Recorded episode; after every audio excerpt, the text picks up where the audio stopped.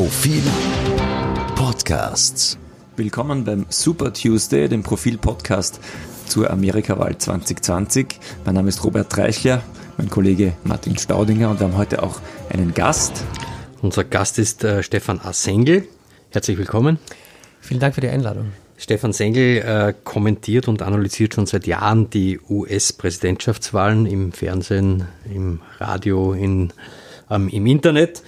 Äh, er hat selbst einschlägige Erfahrung, hat die unter anderem die Wahlkampagne von Bundespräsident Dr. Heinz Fischer koordiniert und äh, auch Erfahrungen in den USA selbst gesammelt. Äh, wie ähm, angefangen hat es 1993, als ich mit dem österreichischen Bundesjugendring auf einer Study-Tour in den USA war. Äh, das war kurz nach der Inauguration von Bill Clinton damals. Ähm, und äh, wir haben damals äh, sehr viele verschiedene Institutionen besucht, ähm, auch politische ähm, Organisationen, äh, angefangen von den ähm, College Republicans und den Young Democrats. Wir waren bei Newt Gingrich im Büro und haben mit seinen Staffern gesprochen. Also ähm, alle möglichen Erfahrungen und damals ähm, hat das sozusagen irgendwie begonnen mit, der, äh, mit dem Interesse an der US-Politik. Und seit 1997 ist Stefan Sengel in Österreich in der Kommunikationsbranche tätig. Jetzt ist er Managing Partner von der Skills Group. Das ist eine Kommunikationsagentur in Österreich. Und Stefan Sengel hat jetzt ein Buch geschrieben, das politische ABC der USA, erschienen im Janin Verlag. Äh, Stefan, kannst du kurz mal erzählen, wie du auf die Idee gekommen bist und was dieses Buch ist? Ja, es ist zum Teil ein bisschen ein, ein, ein Spin-off, wenn man so will, auch ähm, äh, eben der bisherigen ähm, Analysen, die ich immer wieder rund um US-Wahlen gemacht habe. Äh, unter anderem habe ich im ähm, äh, vor vier Jahren und äh, begonnen 2012 einen, einen Blog ähm, zu den US-Wahlen auch betrieben und auch da gab es äh, zuletzt ansatzweise so eine Art kleines Glossar mit, mit Begrifflichkeiten.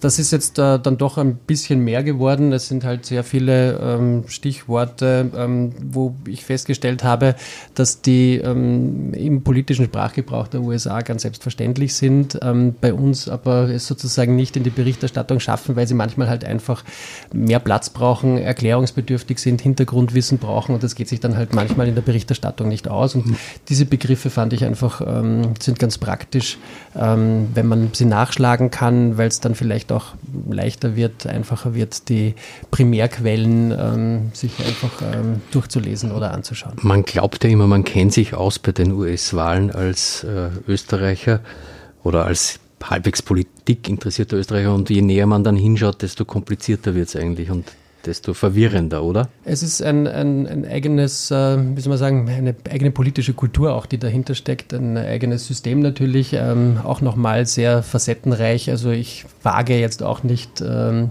zu behaupten, dass ich da alle diese Facetten kenne, aber natürlich versucht man ein paar, ähm, äh, die man mal kennengelernt hat, vielleicht auch ähm, das Wissen darüber zu teilen.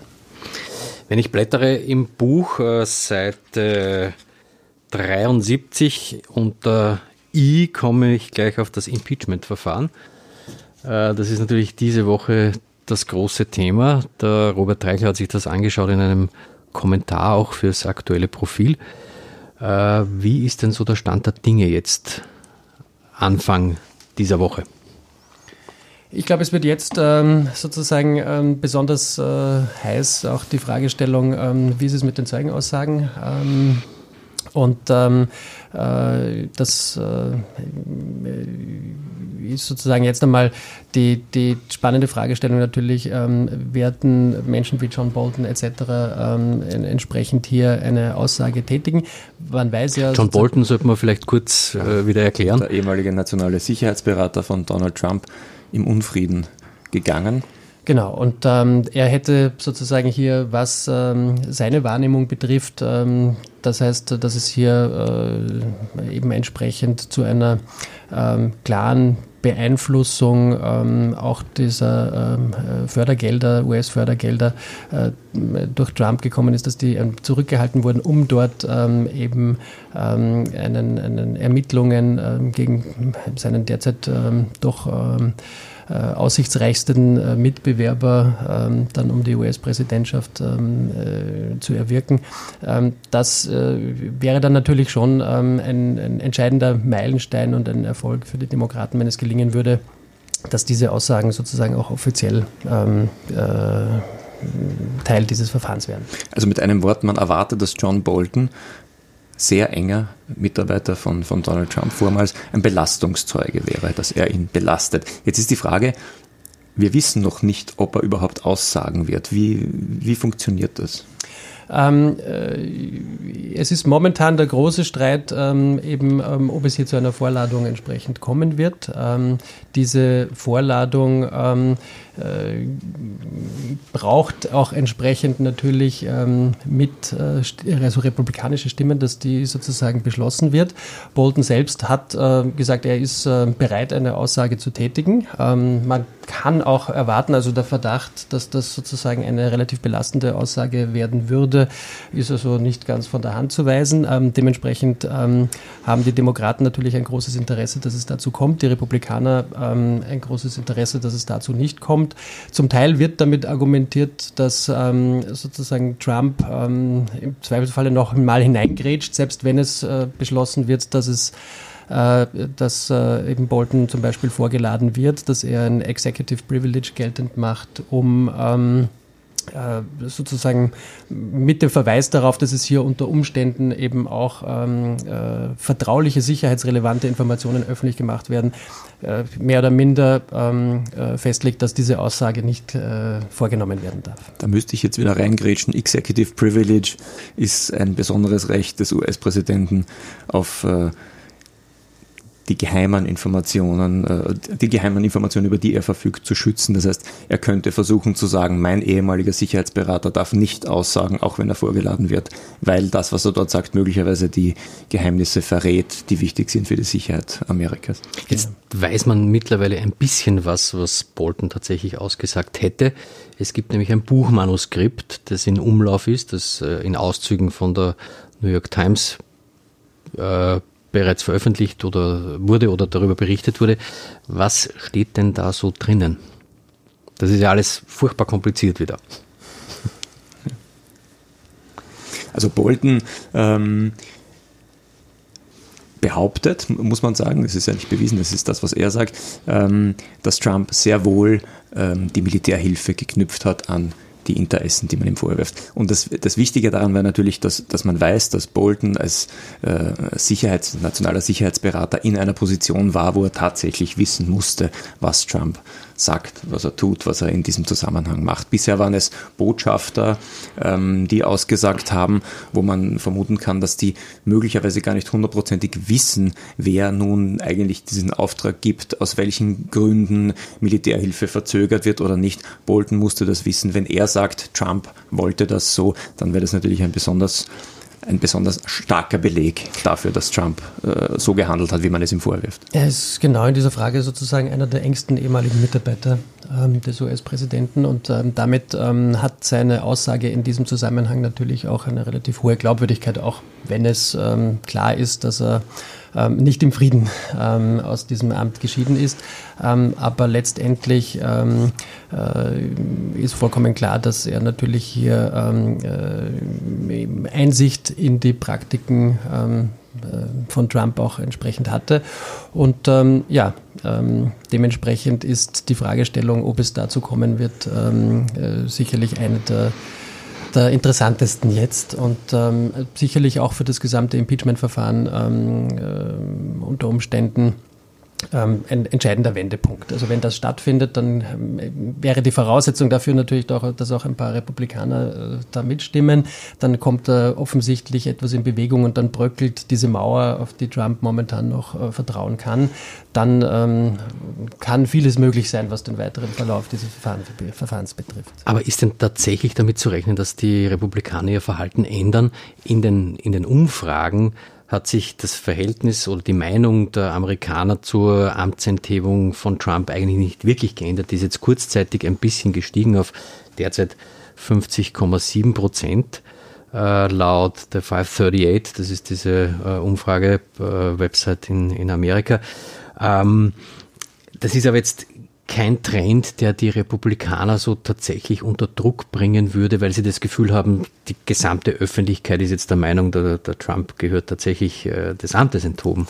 Nein, also ich, äh, ich würde jetzt auch nicht damit rechnen. Also ich rechne eher damit, dass die äh, sozusagen ähm, äh, Abgeordneten Trump hier auch weiterhin die Mauer machen werden und dementsprechend ähm, auch jetzt äh, nicht sehr viel mehr herauskommen wird. Es wäre eine tatsächlich überraschende Wende, ähm, wenn jetzt äh, diese Mauer anfangen würde zu bröckeln. Insbesondere in einem Wahljahr ähm, ist das ähm, etwas, was jetzt nicht unbedingt zu erwarten wäre. Ähm, aber man weiß es nicht. Vielleicht gibt es natürlich schon den einen oder anderen, der, ich sage mal, aus ähm, prinzipiellen moralischen Erwägungen oder auch ähm, anderen Ansichten, was äh, gerade Trumps Außenpolitik betrifft, ähm, die ja jetzt nicht, ähm, sagen wir mal, ähm, äh, der konventionellen Linie vieler republikanischer Abgeordneten entspricht. Also da denke ich schon, dass es unter Umständen ähm, den einen oder anderen gibt, der sich mm, ja, vielleicht jetzt noch bedeckt gehalten hat und ähm, dann sagt, das finde ich schon jetzt interessant ähm, doch mal zu hören, was, was zum Beispiel Bolton zu sagen hat. Die scheint es ja bereits zu geben. Also ich glaube, zwei republikanische Senatoren haben bereits durchblicken lassen, dass sie geneigt sind, zuzustimmen einer Zeugenvorladung Boltons. Ja, ich habe jetzt nicht genau im Kopf, wie viele Und müssen, ich glaube, vier, vier also müssen es, glaube ich, sein. Ähm, also es ist, noch ist es nicht so weit. Es wäre aber schon sehr spannend, wenn das, wenn das stattfinden würde, weil einfach ähm, dann ähm, der erste Riss in der Mauer, äh, wenn man so will, ähm, sichtbar werden würde.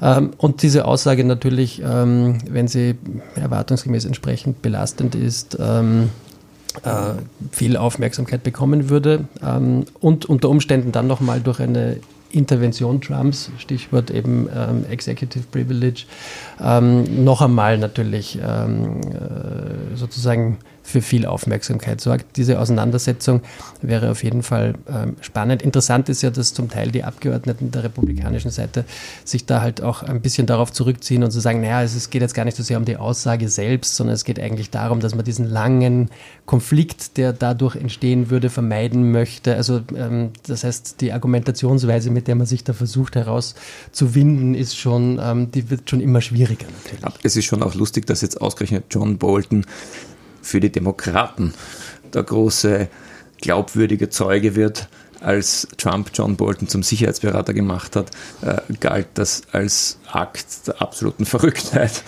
Ja, es ist, es ist äh, tatsächlich interessant, dass, ähm, dass viele, die äh, zum Teil ja auch, also gerade jetzt von den Sicherheitsbehörden, die ähm, auch äh, involviert waren ähm, an dem Hinterfragen ähm, zum Beispiel eben der, der E-Mail-Korrespondenz äh, und der, der, der dieser E-Mail-Server-Frage von Hillary Clinton, wo die Demokraten also einige auf der Liste hatten, die ähm, entsprechend, ähm, die, die sich hier der Parteilichkeit geziehen haben, dass es da eben auch zum Teil dieselben Leute sind, die jetzt da auch Trump Schwierigkeiten bereitet. Mhm. Ne? Und Trump schießt bereits äh, gegen Bolton natürlich, hat bereits getwittert, dass der das nur mache, weil er, weil er sein Buch verkaufen möchte. So. Ja. Ist John Bolton ein Moralist möglicherweise? Ich meine, er ist bekannt als wüster Hardliner.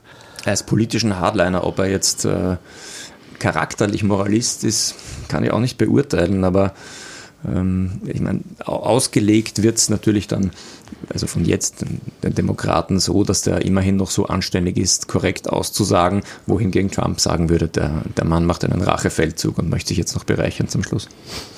Ja, das sind sicherlich, also ähm, die Auseinandersetzungen mit Trump gehen ja schon auch um, ähm, jetzt vielleicht weniger um moralische Grundsatzfragen, aber schon ähm, jetzt, was betrifft äh, außenpolitische Konzepte und da hat er schon, so, wenn man so will, eine gewisse Linie und ähm, also es rein zu reduzieren auf emotional Buchverkauf oder solche Geschichten, das ähm, ist natürlich jetzt klar, dass Trump versucht, daraus ähm, äh, eine erweiterte Soap zu machen. Aber Für die Länge eines Tweets ja. taugt davor auf jeden Fall. Wobei ja. da ist er ja bei den Tweets letzte Woche eigentlich zu, zu wirklichen Höhen aufgestiegen mit seiner wie war das Schumer Chevy Show?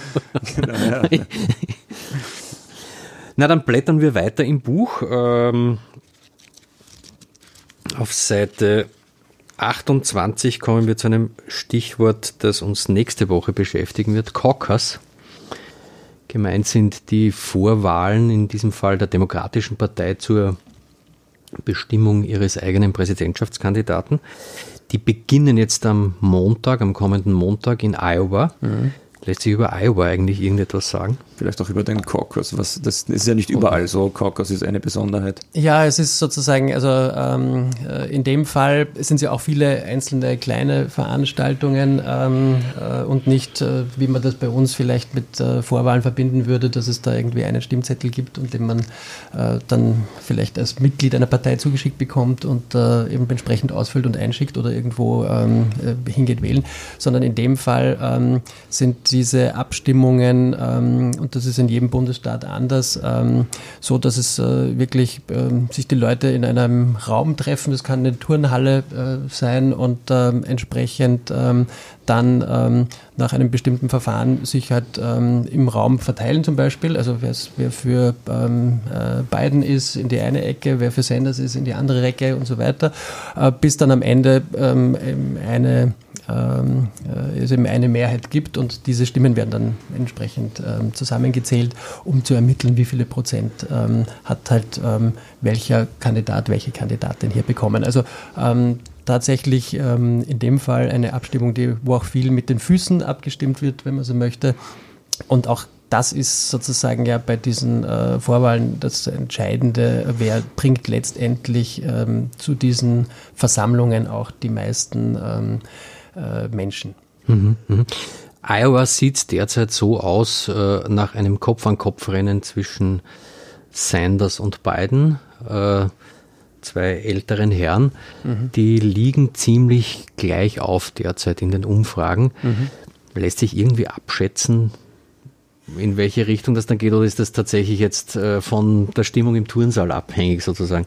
Erstens ist tatsächlich äh, nicht zu unterschätzen, dass das äh, auch im Einzelfällen eine, durchaus eine Gruppendynamik-Geschichte ist. Also wer dann ähm, welche, welche Worte noch, welche Ansprache sozusagen zur Mobilisierung und Überzeugung ähm, der jeweils anderen Seite auch, auch bringt.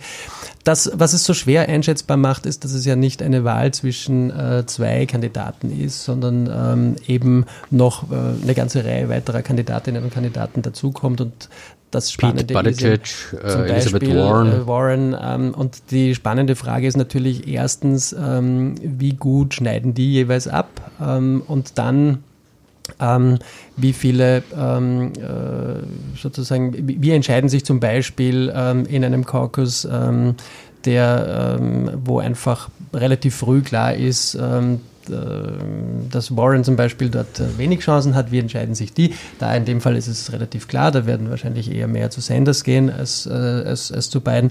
Aber ähm, durch die Vielzahl von, von äh, Kandidatinnen und Kandidaten gibt es da sozusagen eine ganze Reihe von ähm, X-Faktoren, ähm, die man halt einfach heute noch nicht so gut einschätzen kann. Und Iowa ist wichtig auf der einen Seite, weil es ähm, äh, natürlich als erste, als erste Vorwahl ähm, schon ein bisschen so die Grundstimmung setzt, aber für sich genommen jetzt auch noch nicht total aussagekräftig, weil ähm, Insbesondere natürlich nicht aussagekräftig für die äh, Bundesstaaten, die dann äh, wirklich wahlentscheidend sein werden. Weil das ist Iowa nicht, da weiß man. Also wegen der Menge an Wahlmännern. Also wegen der Menge an Wahlmännern mhm. und natürlich auch, weil es, weil, weil es ein paar Swing States gibt, die sozusagen relevant sind und andere, die halt hier nicht den Ausschlag geben werden, dass die Wahlmänner von Iowa letztendlich ähm, äh, also mit sehr hoher Wahrscheinlichkeit ähm, an Trump gehen werden.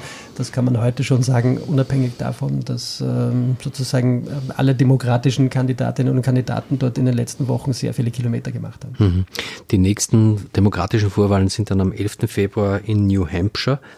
Da liegt Sanders vorne und äh, Buttigieg ähm, an zweiter Stelle interessanterweise. Das ist aber ein mhm. bisschen ein Ausreißer. Mhm. Also im Großen und Ganzen scheint es momentan schon auf ein Duell zwischen Sanders und Biden hinauszulaufen. Das ist aus heutiger Sicht das realistischste Szenario. Ja, also ähm, äh, das äh, Spannende ist immer ähm, eigentlich für mich gar nicht so sehr ähm, eben das, das, das, das Spitzenduell, wenn man so will. Also ähm, äh, eben mit Biden und Sanders, sondern wie schlagen sich in Relation dazu eben Warren und Buttigieg, weil die natürlich ähm, als auf der einen Seite eine linke Kandidatin, auf der anderen Seite einer, der eher als moderat betrachtet wird, weil die jeweils ja auch Biden und Sanders ähm, dann vielleicht entscheidende Stimmen wegnehmen. Ja.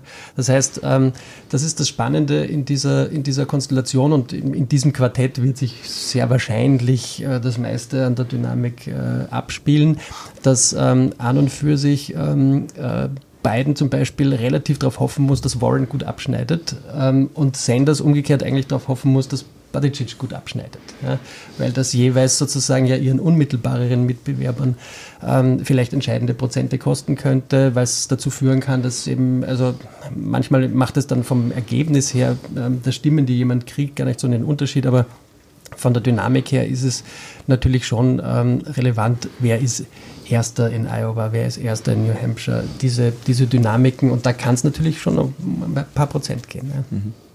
Ich vermute, Endorsement kommt in dem Buch auch vor, das habe ich jetzt nicht nachgesehen.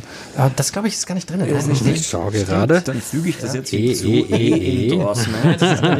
Nein, Endorsement. sich für einen Kandidaten aus. ja. ähm, würdest du dich für einen Kandidaten in irgendeiner Form aussprechen oder liegt dir das fern? Ein Endorsement würde ich nicht äh, abgeben. Ich finde, ähm, äh, also ich würde, ähm, meine Sympathien liegen äh, jetzt wahrscheinlich nicht extrem überraschend, äh, nicht bei Trump. Mehr, mehr auf der Demokratenseite als, äh, als äh, auf der republikanischen. Ähm, ich, ähm, ich finde äh, in diesem Quartett eigentlich alle vier als Persönlichkeiten sehr spannend. Ähm, äh, es gibt sozusagen ähm, für mich ein bisschen der, der im Quartett am wenigsten Chancen hat und vielleicht bin ich da, habe ich halt einen gewissen Faible für Außenseiter, ist Badicic. Äh, der ist gleichzeitig der mit Abstand jüngste Kandidat, den finde ich einfach ähm, als, als Person sehr spannend, aber er wird, also mm, es ist nicht sehr wahrscheinlich, dass er, dass er sich die Nominierung holen wird. Ähm, ganz ausschließen kann man es aber noch nicht, weil es eben auch von der Dynamik abhängt. Ich habe, ähm, ich glaube, ähm, äh, und fände das wirklich interessant, einfach mal, weil es äh, innerhalb der Demokraten natürlich eine, ähm, eine offene äh, Frage ist, ähm, ob man mit dieser Positionierung jetzt wirklich erfolgreicher sein kann als Trump. Ähm, äh, ich glaube, dass dieses Jahr das Jahr von Bernie Sanders sein könnte. Äh, auch wenn Biden momentan in allen ähm, äh, Umfragen tendenziell auch entsprechend vorne liegt. Aber ähm, ich habe das Gefühl, jetzt von den Debatten her etc., so richtig der Funke ähm, springt da nicht über. Ähm, und ich glaube, ähm, was man auch nicht unterschätzen kann, also wenn, wenn Buttigieg zum Beispiel gut performt, ähm, dann wird das beiden Schwierigkeiten bereiten. Was man auch nicht unterschätzen darf, ist, dass dass mit Michael Bloomberg ähm, ein moderater Kandidat sozusagen hier noch von der Seite reinkommt, der, wenn ich das richtig analysiere, ähm, äh, eigentlich jetzt diese ersten, also Iowa und New Hampshire schon mehr oder minder abgeschrieben hat, sondern äh, gleich mit großem Mitteleinsatz in, auf die großen. Ähm, er ist zu spät eingestiegen, er, ist, konnte sich spät, da gar nicht mehr anmelden für Iowa und New Hampshire. Und er hat sozusagen, ähm, äh, er versucht aber dort gar nicht mal ähm, äh, auch kommunikativ mehr vorzukommen, kritisiert auch eher sozusagen ähm, durchaus valider Punkt, also äh, warum die Demokraten so viel Geld in, in, in Bundesstaaten ähm, buttern und so viel Aufwand in Bundesstaaten buttern, die eigentlich nicht wahlentscheidend sein werden. Ähm, und ähm, äh, steckt sehr viel Geld eigentlich dann in die, ich meine, er hat davon genug, er ist sozusagen also er kann reinbuttern, aber er kann ordentlich reinbuttern, eben in die großen Bundesstaaten. Das heißt, es könnte sein, dass sozusagen sich das jetzt ähm, eben am Anfang von der Dynamik her gar nicht so bemerkbar macht, aber beiden dadurch eigentlich im Verlauf so ein bisschen die Luft ausgeht. Das kann schon nochmal eine spannende Dynamik hervorrufen. Das stabilste in dem Ganzen ist äh, Seite 143 Trump-Donald. Äh, da tut sich nämlich, wir verfolgen das jetzt seit Beginn von Super Tuesday bei den Zustimmungs- und Ablehnungsraten eigentlich gar nichts. Das mhm. geht immer so hin, eine äh, etwas über 50 Prozent liegende Ablehnung, etwas unter 50 Prozent liegende Zustimmung. Mhm. Äh, da ist wahrscheinlich jetzt wenig zu erwarten, wenn nicht der schwarze Schwan kommt im äh, Impeachment-Verfahren noch, oder? Das ist sozusagen das Impeachment-Verfahren ist, ist einer dieser ähm, äh, Punkte, wo natürlich ähm, dann äh, es eben zu einem Überraschungsmoment kommen kann. Also wenn hier es einen intensiven Fight gibt, ähm, äh, eine entsprechend ähm, klare, deutliche, belastende Aussage von jemandem, der von vielen Republikanern dann unter Umständen als glaubwürdig ähm, äh, betrachtet wird, ähm, dann kann das, ähm, dann kann das schon, äh, ich sag mal, insofern eine, eine, eine, eine Kettenreaktion auslösen. Ja, also es beginnt damit, dass sich dann sozusagen ähm, immer mehr Abgeordnete hier natürlich von Trump ähm, äh, eher auf Sicherheitsabstand gehen werden und ähm, und dann natürlich, also kann auch so eine öffentliche Meinung schon ähm, schnell kippen. Bis jetzt ist es allerdings wirklich nicht absehbar. Und Trump macht auch eigentlich bereits sehr intensiven Wahlkampf, gerade auch in Battleground States. Und er hat sich eigentlich schon so viel geleistet, dass man sich gar nicht vorstellen mag, was da kommen könnte oder kommen müsste, dass diese Stimmung so kippt gegen ihn. Ja, also ähm, das ist das Verblüffende. Ähm, natürlich äh, ist der Grad an Immunisierung, den er sozusagen mit ähm, auch äh, jeder einzelnen Geschichte, wo viel kleinere Sachen eigentlich früher wahrscheinlich schon als Todesurteil in der Politik gegolten haben, womit er da entsprechend durchkommt. Es sind noch 40 Wochen. Äh, wir werden auch hart daran arbeiten, Trump-Sympathisanten einzuladen. Zeit haben wir noch. Wir suchen noch. Wir suchen. Äh, das war's diesmal mit dem Super Tuesday. Nochmal ein Hinweis auf das Buch, das politische ABC der USA, Stefan Assengel, Janin Verlag. 165 Seiten, Wohlfeile. Der Preis steht jetzt nicht drauf, aber sicher ich, so, dass man sich leisten kann. Eine Empfehlung für alle, die sich für das Thema interessieren. Wir bedanken uns, Stefan Sengel, herzlichen Dank fürs Dabeisein. Danke und sagen bis nächste Woche. Wiederhören.